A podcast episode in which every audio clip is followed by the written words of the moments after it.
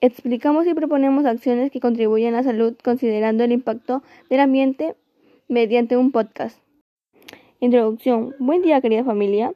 Como ya sabemos, la pandemia ha ocasionado un mayor nivel de sedentarismo y disminución de actividad física en nuestras vidas, lo que nos expone a problemas de salud como el sobrepeso y la obesidad, la hipertensión y los malestares cardiovasculares, que contribuyen factores para desarrollar cosas muy graves de la COVID-19. Tener una alimentación adecuada, con hábitos diarios que contribuyan a la mejora de salud e incentivar a los integrantes de mi familia a llevar una vida sana, activa y saludable, para que de esa manera podamos evitar enfermedades que puedan atentar con el sistema inmunológico de alguno de mis familiares.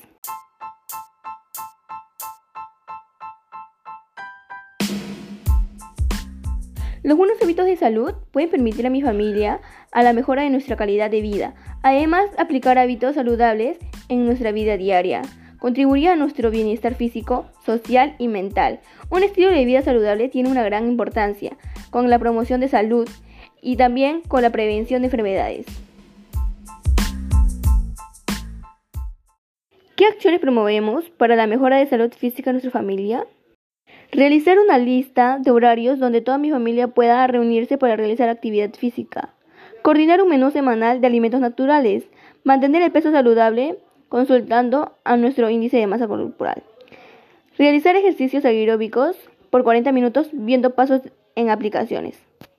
A lo largo de este plan de acción, mis familiares y yo hemos visto la importancia que es mantener un estilo de vida saludable y cómo contribuye a nuestro bienestar físico, social y mental. Compromisos. Me comprometo a poder seguir todos los pasos del plan de acción. De esa manera poder motivar a mi familia que también lo realicen. Mi papá y mi mamá se comprometen a seguir los hábitos saludables propuestos en el plan de acción para evitar enfermedades a largo plazo. Mis hermanas se comprometen a realizar ejercicios propuestos en el plan de acción para que de esa manera sentir un bienestar en nosotros mismos.